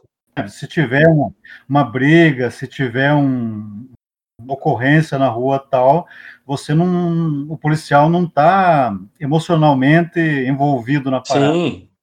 Eu nunca tinha parado para pensar, ouvindo o Janot agora que eu oh, Faz estourou aqui. Ah, faz sentido. Aí numa revolta. É que o Vale do Ribeiro é o que? É 12, 13 cidades, né, cara? Então, Mas aí, Janu, então, só para a gente retomar dentro aí do, do, do, do, do, do- do tema, é, essa questão, então, do, do, do proletário existe dentro da, do exército e da. Sim.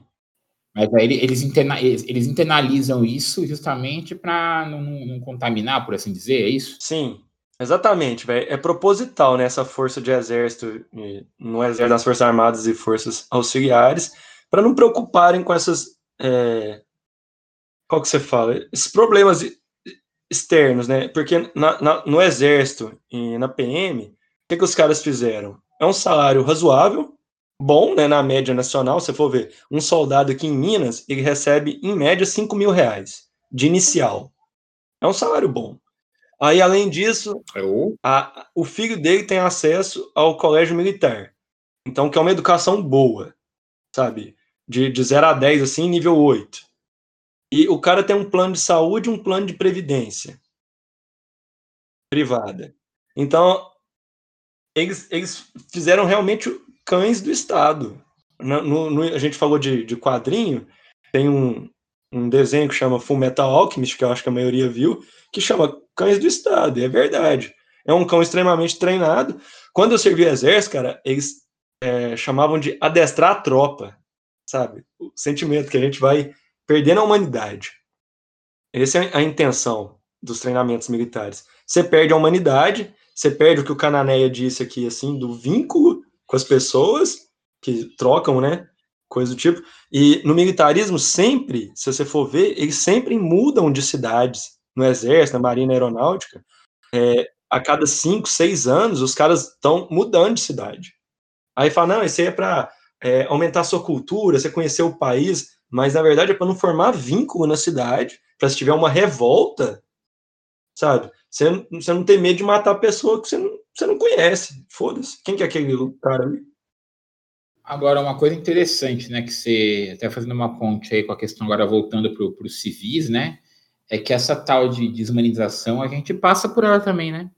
De uma maneira um pouco mais sutil aí do que de repente rola no, no Exército, na PM, mas é, existe todo um todo um, um, um esforço para acabar com essa, com essa ideia de classe, né?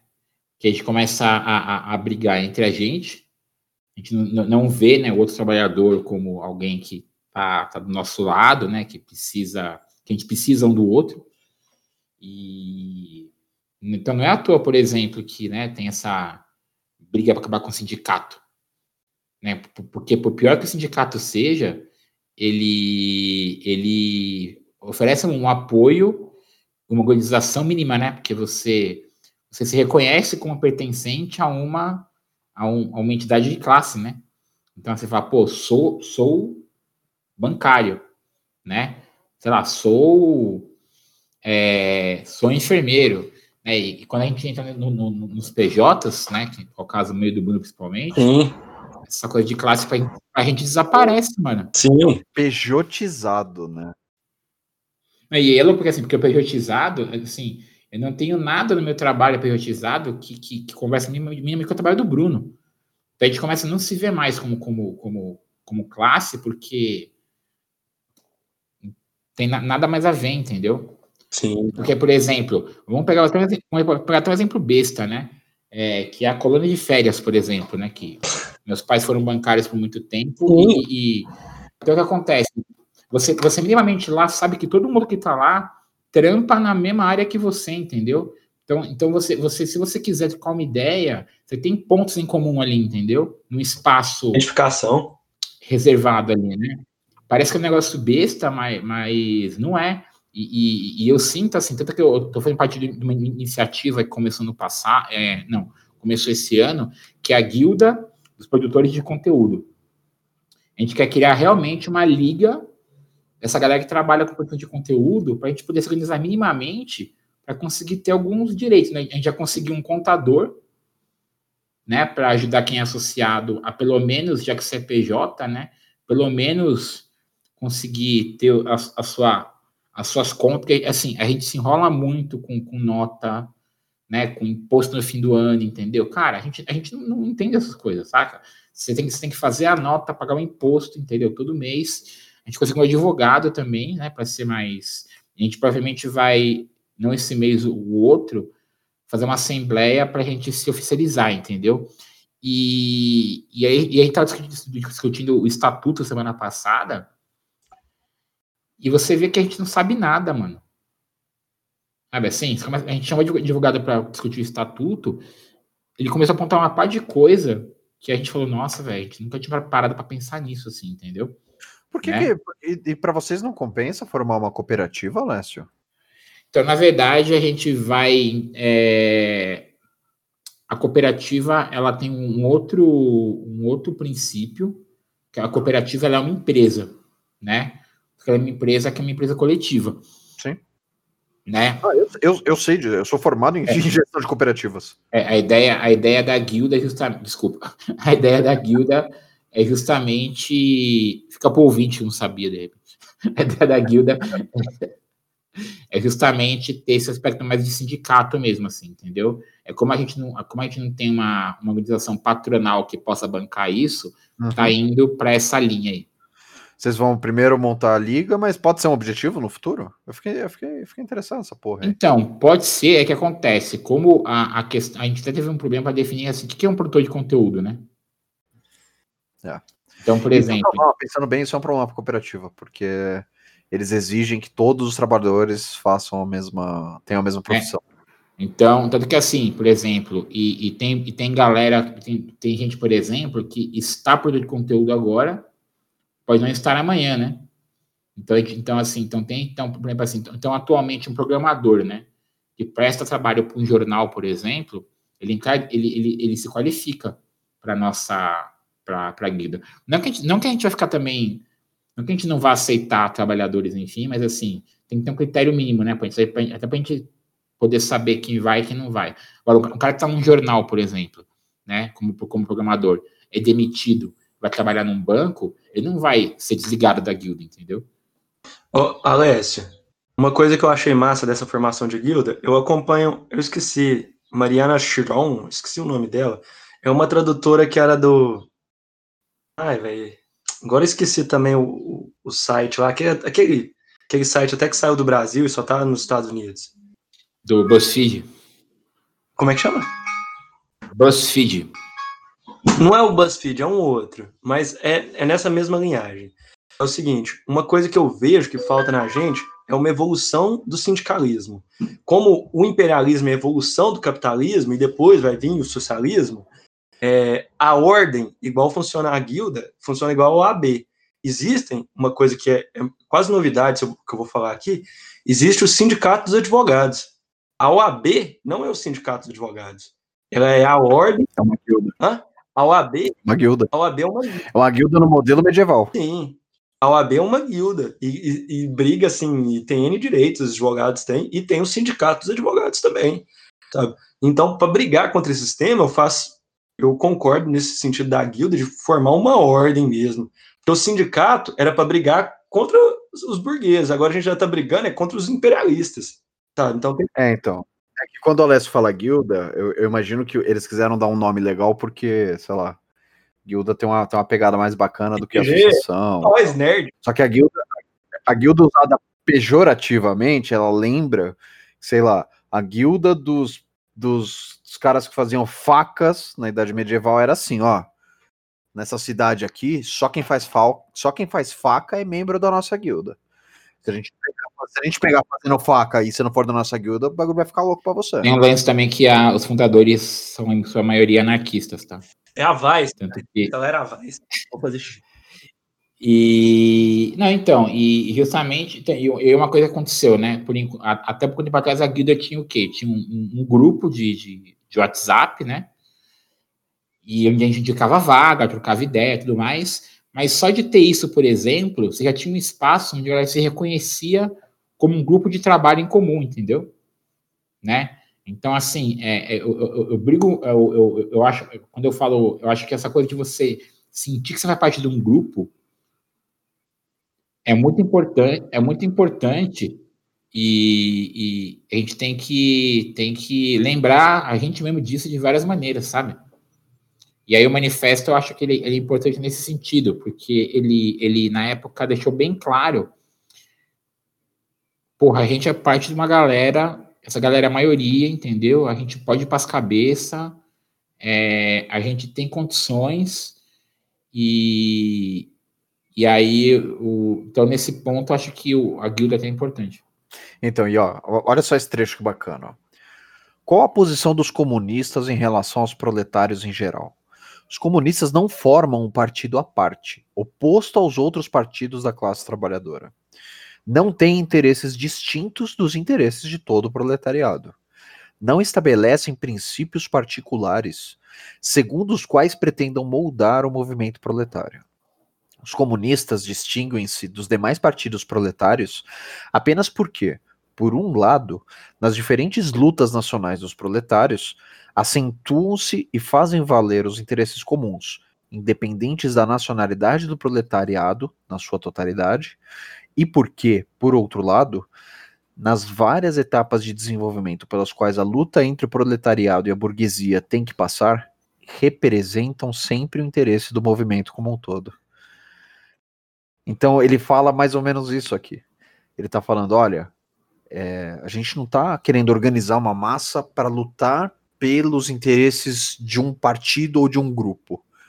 A gente está organizando essa massa para lutar pelos interesses da massa, então, se você tiver pequenas células de trabalhadores organizados e conseguir juntar toda essa galera no mesmo ideal, você atinge esses 3,5% aí que o Jano estava falando que é necessário. Atinge, é, mano. atinge até mais. Não, e, e, é uma coisa assim, a gente está muito desamparado, né, cara, sobre várias coisas, né? Então, até que a gente estava falando, tipo, você não paga, você não tem as coisas, né? E, e, isso vai gerando, vai gerando um, um lance que, se a gente, né, que todo mundo que está aqui tem um conforto aí mínimo, né? Um conforto bom, não é nem mínimo.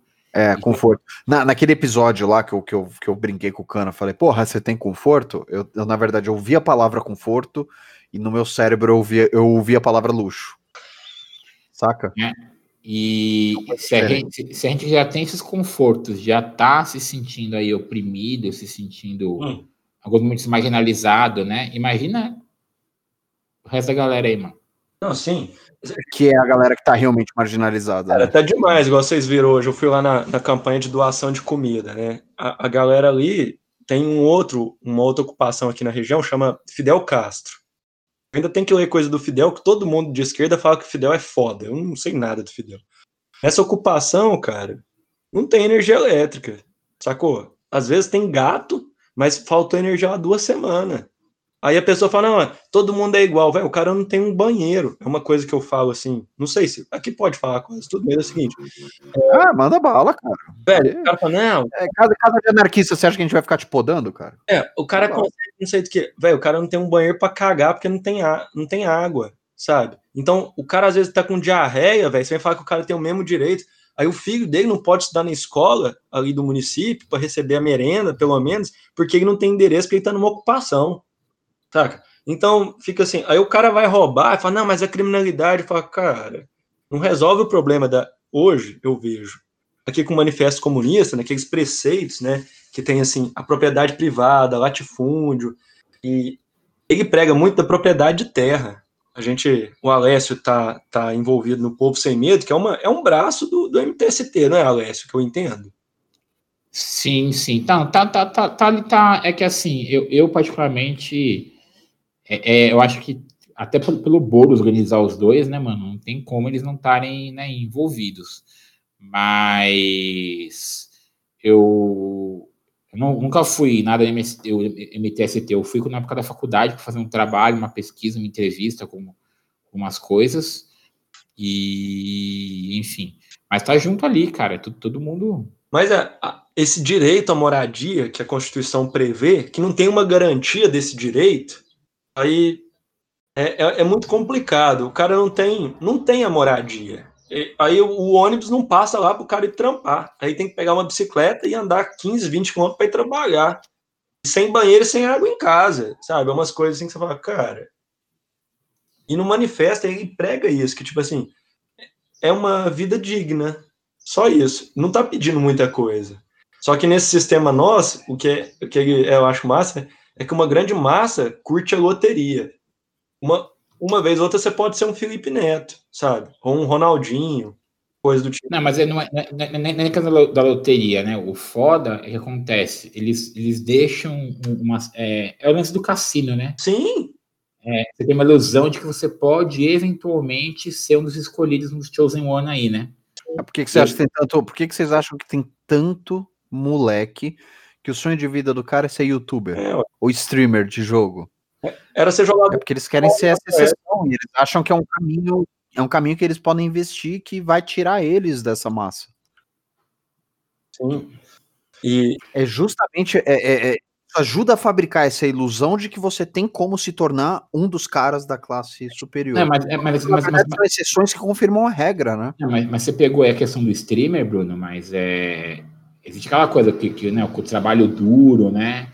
É o office boy que, que, que virou sócio majoritário, né? né? A questão do, do, do, E aí e a galera começa até a romantizar algumas coisas escrotas, né? Como ah, o cara que ia de bicicleta para o trabalho, depois ia para a faculdade, chegava em casa meia-noite e ó, ele se formou com honras, né?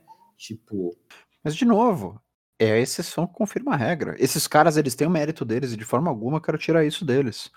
Mas, de novo, deveria ser a regra, cara. Tipo, todo mundo deveria ter chance de, de, de, de, de ter o conforto que eu tenho, por exemplo. Saca? E eu não sou, eu não tô nessas exceções aí, porque essas exceções elas já, já começam a ter acesso a, a luxo. Uhum. Eu não tenho esse acesso. Tipo, eu não tenho casa própria até hoje, eu moro de aluguel. É, então. E é impossível comprar uma casa em São Paulo. É, a nossa só. Muita coisa aqui vocês falaram, deu muita ideia, mas eu lembrei agora, eu queria compartilhar, né? Quase uma denúncia mesmo.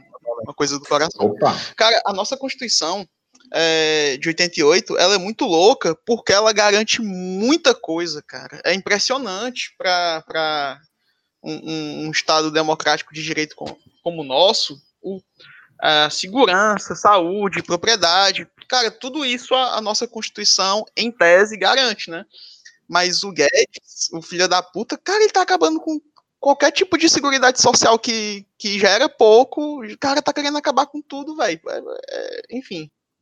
O Valdir, só uma coisa massa é que a Constituição ela diz assim: você tem o direito, mas não é garantido esse direito. É diferente os termos, sabe? É, tá escrito, consolidado. Então esses direitos não é são garantidos. É o tanto é que, gato aí, é, tanto é que, tanto é que é, tem um ramo do, do, do, direito que chama assim: se é, é punitivista ou se é garantista, sabe? Advogado, ou sei lá, procurador, promotor. Aí quem é garantista é que garante esses direitos. Aí se é punitivista, você pega esses direitos que estão aí para punir a pessoa sabe? É, é, é o termo, velho, mas é o que a gente é consolidado e ninguém debate isso. A nossa Constituição, ela foi feita durante um regime ditatorial. Ela existe para manter aquele regime. Tem um livro que eu esqueci o, o, autor, que ele diz que 1964 ainda não acabou, sabe? Foi um hiato só. E é isso que a gente está vendo. O partido fardado está aí. E a nossa Constituição, ela é uma Constituição baseada no partido fardado. Entendeu? Mas é uma coisa assim com certeza, né? Mas o louco, cara, é porque assim, é uma reflexão. Não tem, não tenho fundamentação de nada, não, a impressão que eu tenho. É porque o negócio tá tão punk, assim, punk assim, no sentido negativo, né, da, da, da coisa, que até o positivismo dos militares, cara, parece um avanço em relação ao que tá hoje atualmente, cara. É muito louco. Porra, eu, pois é, eu, eu queria muito essa ordem e progresso, tá na bandeira lá, mas nem isso não tá tendo, cara. Não, a, a, a gente tá com saudades do Alckmin, velho. saudades do meu ex. Véio, cadê o FHC, velho? A, a, relação era abusiva e a gente tá com saudades, mano. É porque antigamente era abusiva e agora tá sendo extermínio, né? É uma coisa assim, pulou uma etapa, né? Avançou a violência. Isso é, é fato. Tá morrendo, né? Tipo, os biomas sendo dizimados, é incêndio, é índio, é a galera, é pobreza mesmo, é povo morrendo de fome, a gente voltou para o mapa da fome. Foi isso que aconteceu. Antes era uma relação abusiva, agora é uma relação de extermínio. É muito bizarro. É, eu acho que assim, eu acho que para algumas pessoas já era de extermínio antes, tá? Assim. Tomaria um certo, tomaria um certo cuidadinho, Assim. porque né, a gente está numa posição de privilégio aí que a gente começou a sentir umas porradas agora. Eu acho que o João estava falando da época do Lula. Mas é. Encarceramento em massa. Vocês têm noção disso, cara? Que, que se a revolução. Vocês têm noção de que se a revolução não vier, a gente vai virar os velhos. Sabe os velhos da ditadura hoje? A gente vai virar os velhos lulista, cara. A gente vai virar, a gente vai, vai virar pros nossos netos e vai falar: você não sabe como era na época do Lula, meu filho. Nossa, Deus, oh, Deus me livre e guarde, velho. Pelo amor de Deus. Fala que nós vai ser da época do Boulos, pelo menos, velho. Nossa, eu topo, hein? Eu topo. Vamos, vamos tentar a época do Boulos aí, velho. Mas assim, eu topo, eu topo. Pode pontuar uma coisa que já é um grupo. Assim, eu sei que o tempo já tá alto, mas é uma coisa que tem que pontuar para lembrar. Ah, bora, mas tem que lembrar disso. Corta, mano. Então, a maioria do grupo aqui é anarquista. É, eu já li algumas denúncias do Black Bloc e de grupos anarquistas em São Paulo que o Boulos foi um cara que foi denunciar a galera na delegacia e uma galera do Black Bloc foi presa e está presa até hoje. Isso rolou ou não? Então, eu dei uma, eu dei uma tretada, no, eu dei uma tretada no Twitter esses dias por causa disso, que eu vi esse papo e eu pedi fontes. Falei, cara, nunca ouvi falar dessa porra. Eu ouvi falar em dois. Assim, eu ouvi falar na época, cara. Aí eu tenho. Então, galera, o que, assim, o que, o que, rolou recentemente, né? Que me deixou bem, bem puto e rolou uma treta no, no Presidente Sem Medo. Enfim. É, não precisa cortar essa merda, não, tá? Quero que se foda. É, é autocrítica. Porque... Vocês não viram o pedido para a esquerda autocrítica aí? Autocrítica aí, autocrítica aí. Porque rolou aquela parada de ter um acordo, né? Da, na, de rodízio de protesto na Paulista, né? Então, vai ter o dia que é o a galerinha verde amarelo, né? E o dia que seria o dia do. E, mano, a ideia não é cada um ter o seu dia. É não ter o dia do verde amarelo, mano. Tá Assim, eles não. Eles, eles têm que ter medo de ir pra rua, velho, entendeu? Tipo, foda-se, saca? Né? Tanto que, assim, quando começou o movimento dos antifa lá das torcidas organizada, eles foram pra Paulista pra deixar a galera com medo. Aí, quando, foi, quando, quando, virou- quando chegou o primeiro protesto grande da galera de esquerda, fecharam um acordo, foram foram pro Lago da Batata. Vai tomar no cu, mano. Quando tentaram, quando tentaram subir pra Paulista, a polícia desceu porrada nos caras. E quem costurou esse acordo aí? O povo sem medo, né? E o povo sem medo, quem o povo sem medo? Guilherme Boulos, né? E aí, é, mas aí vai entrar naquele esquema também, assim, eu não acho Guilherme Boulos santo, né? Não é um cara que, que, que- mas ele, eu acho que, mas acho que ele traz dis- discussões importantes. Eu acho que ele é um Ele cara é, ele é um reformista que é útil taticamente. É isso.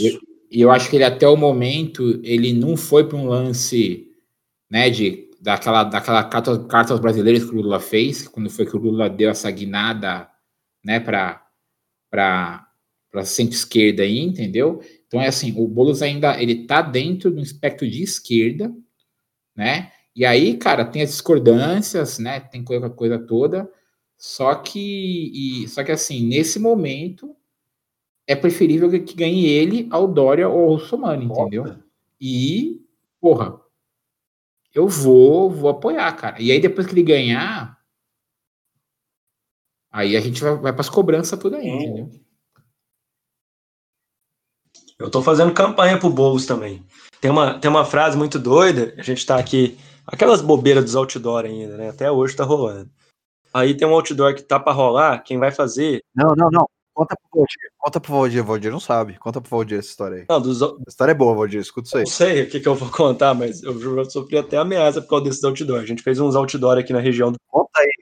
Ah, mas aí você é o Janu, cara. Ninguém sabe que Não, você é, a gente fez um outdoor aqui contra o Bolsonaro, né? Um, um amigo meu fez umas artes, chama Guidec, e ficou bom, a gente saiu captando dire- dinheiro e teve uma treta. Você quer saber a treta dos sindicatos ou não? Como é que é? Não sei o que você quer saber.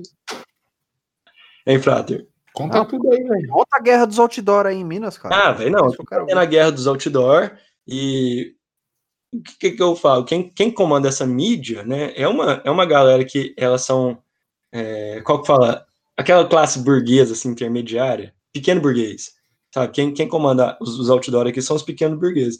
E depois que a gente começou a publicar esses outdoor contra o Bolsonaro, uma galera começou a patrocinar pró-Bolsonaro. Então ficou uma guerra de, de outdoor, tá rolando em Minas, assim, em toda cidade média de Minas Gerais tá rolando essa guerra de outdoor. Botam outdoor. E, e um lado, um lado começou a depredar os outdoors do outro, né? É, Isso foi legal. Tacar bexiga com tinta, ir lá fazer o bigodinho do Hitler no Bolsonaro, coisa do tipo. É, porém, falando a respeito do, do apoio ao Guilherme Boulos, tem um cara, a princípio, agora eu tô divulgando aqui, mas ele me falou, né? A gente conversou. O Chris Vector, ele disse que vai fazer a arte, não sei se vocês conhecem ele, e com uma frase que é o seguinte: fazendo o que o governo não faz. Era, essa era a intenção. Apoia os movimentos sociais. E apoiando MTST, MST, né, que está doando comida. Quinta-feira, agora, o MST vai doar uma tonelada de arroz aqui para as cozinhas comunitárias aqui em Uberlândia, sabe? E vai vir, vai ter até carreatinha, a gente vai fazer uma, uma, uma, uma manifestação. Mas, no mais é isso. E, e a intenção desse outdoor é para apoiar o Boulos, entendeu? Então, porque não pode publicar é, outdoor com campanha política, né?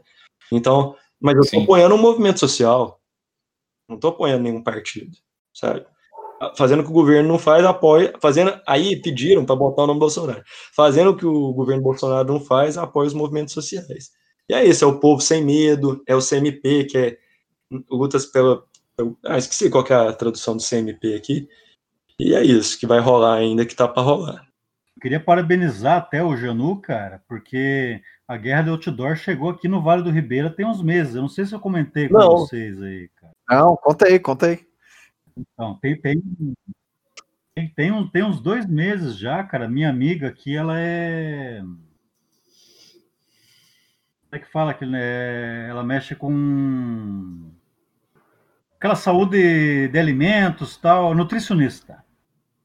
Minha amiga nutricionista, ela mora aqui em Pariquera, mas ela trabalha na prefeitura de Eldorado. Ela vai trabalhar todo dia com o carro dela. E é longinho, é longinho. É umas cinco cidades para o lado.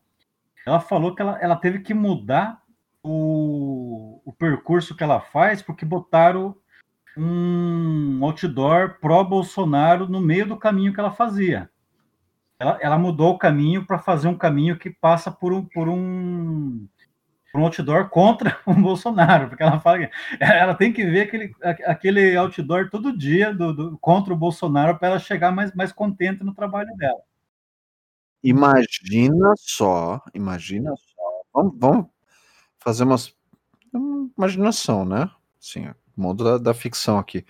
Imagina só que legal seria se ela pudesse retomar esse caminho dela de sempre. Se derrubassem esse outdoor aí, mano, pra Bolsonaro. Ela já falou, ela, ela quer chegar lá com uma motosserra, porque ela tá louca. Não, ela não. Ela não, mas assim. Vai que acontece.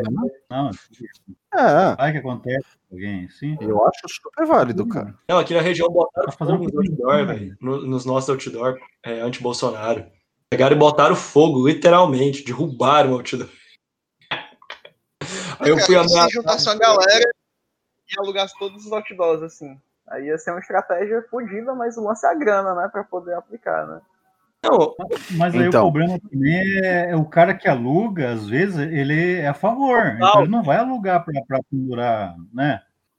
Um negócio contra. Cara, E tudo isso. falar pra vocês, eu esse negócio é pra rolar em Brasília. Eu já liguei em seis empresas, velho. E as seis empresas negaram, não vou fazer nenhuma propaganda anti-governo. Sabe? Eu não tô conseguindo empresa. A gente tem a, a, gente tem a grana. Esse Você mundo, pode ter certeza. o mundo tá de cabeça pra baixo mesmo, né, cara? Capitalista com princípio, bicho. Puta que pariu, fica complicado, né, cara? Nem o dinheiro. É, Você pode ter certeza que essas seis empresas é tudo para Bolsonaro. Sim. Foda. Isso aí, né, galera? Acho que foi produtivo. Aí a mensagem, né? A última mensagem, o último, último trecho do livro Releia aí, Bruno, com a sua voz de, com a sua voz de veludo. é o mais importante. Vou fazer um SMR aqui pra vocês, peraí. Vocês querem o pack do pezinho também? O que é o PEC? Ó, pack de pezinho é uma monetizar essa porra, né? Não, mas eu sou, sou anticapitalista, cara. Mas pack de pezinho, pack de pezinho não é. É Ele, ele tá contemplado pelo Marx aí. Meu pé é feio, meu pé é feio. Qual que é o último trecho do livro? Os comunistas se recusam a ocultar suas opiniões e seus propósitos. Declaram abertamente que os seus fins só podem ser alcançados pela transformação violenta de toda a ordem social até hoje existente. Que as classes dominantes tremam ante uma revolução comunista. Nela, os proletários nada têm a perder, a não ser os seus grilhões tem um mundo a ganhar. Proletários de todos os países, univos. O que, que dá para tirar disso? Que o mais importante é a gente se organizar. Então, você que está ouvindo e você fica. É, é, é sempre foda a gente ter teoria e é uma coisa que é importantíssima. Mas teoria sem prática é conhecimento jogado fora. E aí, galera, uma coisa que é bem importante, tá? Eu tava um tempo sem militar aí presencialmente, né? E voltei no passado um pouco sem medo, depois de bons anos aí um pouco afastado. E é louco como você vê que a vibe é outra, tá? Tem menos briga, tá? As merdas que as pessoas falam são merdas mais coerentes, entendeu? É, você, você, você entende como que o trabalho, de, o trabalho de base é uma coisa difícil, né? É uma coisa importante e, e, e, e também o, o, desespero, tá? Falo desespero porque assim, milita, militância, organização é desespero, gente, tá? Não vão achando que você vai participar de uma organização, você, você, vai estar o tempo todo arrumando merda tentando organizar, se organizar você está resolvendo merda, né? E, e, e, eu, desde que eu estou na Vila Sem Medo, eu vi pouca merda, né? Então, assim, então é, mas é importante para você, você, é, para a gente começar a, a, se enxergar de novo como ser humano, né? Que é uma coisa que, infelizmente, a, polarização trouxe. eu não tô passando pano na cabeça de, de fascista, não, tem que levar butinada mesmo, tá? Picaretada aí, que se foda. Mas a gente desumanizou muitas relações. Quem só se vê no computador, só se vê no, no grupo de zap, só se vê na. na né? E, e, você perde aí, né? O, o, freio, porque certas coisas que você fala na cara do cara, você leva uma porrada na volta. Então, né? E, então, detalhe aí. São coisas que são importantíssimas e são ferramentas muito interessantes. Você teve aí a alguns anos atrás, aí a greve dos caminhoneiros ela foi organizada por WhatsApp, não foi de sindicato. Uhum. Foram os caras se unindo em grupo de WhatsApp para parar o país em prol da classe. É uma ferramenta que é foda. O problema é a gente só ficar nisso. Então a gente deveria estar utilizando essas ferramentas como que elas são, como ferramentas. Mas é importantíssimo, passando a quarentena aí, ou se na tua região a coisa já está mais tranquila, se você quiser causar uma mudança real no mundo com o conhecimento que você tem, se organiza. Procura a entidade de classe, procura o teu sindicato, procura uma organização de bairro, que nem essa aí do que o Alessio milita. Eu, passando a quarentena, é a primeira coisa que eu vou fazer. Eu vou procurar uma organização aqui no meu bairro e vou ver como que eu posso ajudar. Agora, por outro, agora, por outro, agora, por outro lado também, tá? Uma coisa que é importante é isso que a gente está fazendo né? Que, por exemplo, a gente aqui se reuniu para estudar, para discutir política. Então, nada impede você também, no primeiro momento, reunir com seus amigos, né, com seus familiares, né, com a sua galera aí, reunir como der para debater. Porque pensa assim, ó, só nesse debate que a gente teve agora, vocês percebem quanto de coisa a gente viu do, do livro, relacionou com o nosso presente, viu de outras realidades, né? Tipo, né, como, como que isso funciona com a galera da polícia, do exército, da militância toda ali, né, do, do então assim, é, é... Quem é produtor de conteúdo, quem é pejotizado, quem é programador, quem é pequeno comerciante. Então você vê tudo isso aí acontecendo dentro do, do nosso presente também, então assim, ah, porra, não consigo ninguém pra, meu, junta três, quatro amigos aí, vai ler alguma coisa aí, entendeu? Porra, não quero ler o Manifesto Comunista. Mano, vai ler Kropotkin, sabe? Vai ler Hacking Bay, sabe, mano? né, reúne, debate, conversa, é, é da hora. Quem não quer que é poesia. O Valdir, que não conhecia, muito obrigado aí, cara. Amei essa participação. Foi muito massa. Quero até, inclusive. Não, Valdir é entendido, né? É. Ah, cara, muito bacana a participação. Quero agradecer a todo mundo. Foi muito divertido. Nice. E assim, ó, você não tem um grupo, você não tem um grupo, você não, não conhece ninguém para fazer esse estudo, cola lá no Agora Vermelha, a gente vai deixar o link aí. Vai ter um link para o Discord, que lá dentro vai ter o link para o servidor de Discord do Agora Vermelha, que é um, é um Discord de esquerda, é um servidor de esquerda. Tem, tem até reacionário lá para fomentar debate. tem, é, não, tem os caras que entram lá para discutir. É, e, e, e, é interessante, é importante ter o, o lado contrário para fazer um, um contraponto, né? E assim, quem quiser entrar aí, se você estiver isolado aí na quarentena, você não tem com quem discutir, entra lá e vamos trocar uma ideia. Eu tô sempre lá. E até o mais importante aqui, indo do, do PEC do pezinho até a militância, é que o, o pé, por mais feio que seja, chutando a bunda certa, é muito bonito. Caralho! Parabéns, parabéns. Eu, eu, gosto dessa galera que começa o podcast falando: ah, não manjo nada, vou falar pouco. Né? É, sempre, é sempre quem surpreende, né?